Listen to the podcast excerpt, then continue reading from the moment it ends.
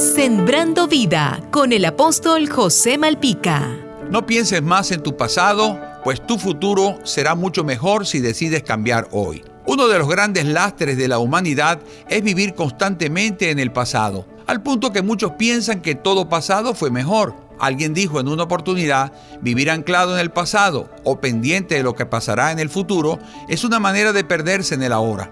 Quiere decir que cuando nos ubicamos al extremo del pasado o del futuro, obviamos el presente.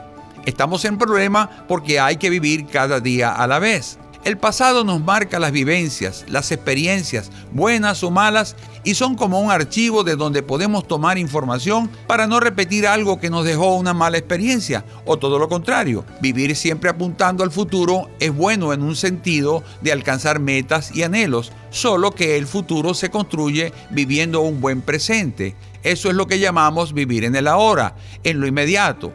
Por eso hay personas que se le va la vida soñando y pensando en el futuro, mientras que otros deciden empezar ahora mismo y ven cristalizados sus sueños. Dios le habla a sus hijos en la escritura y le dice, ustedes solo deben mirar hacia atrás para que puedan ver todo lo que Dios ha hecho en la vida de cada uno de ustedes. También dice, miren, no se preocupen tanto por el futuro porque el futuro soy yo.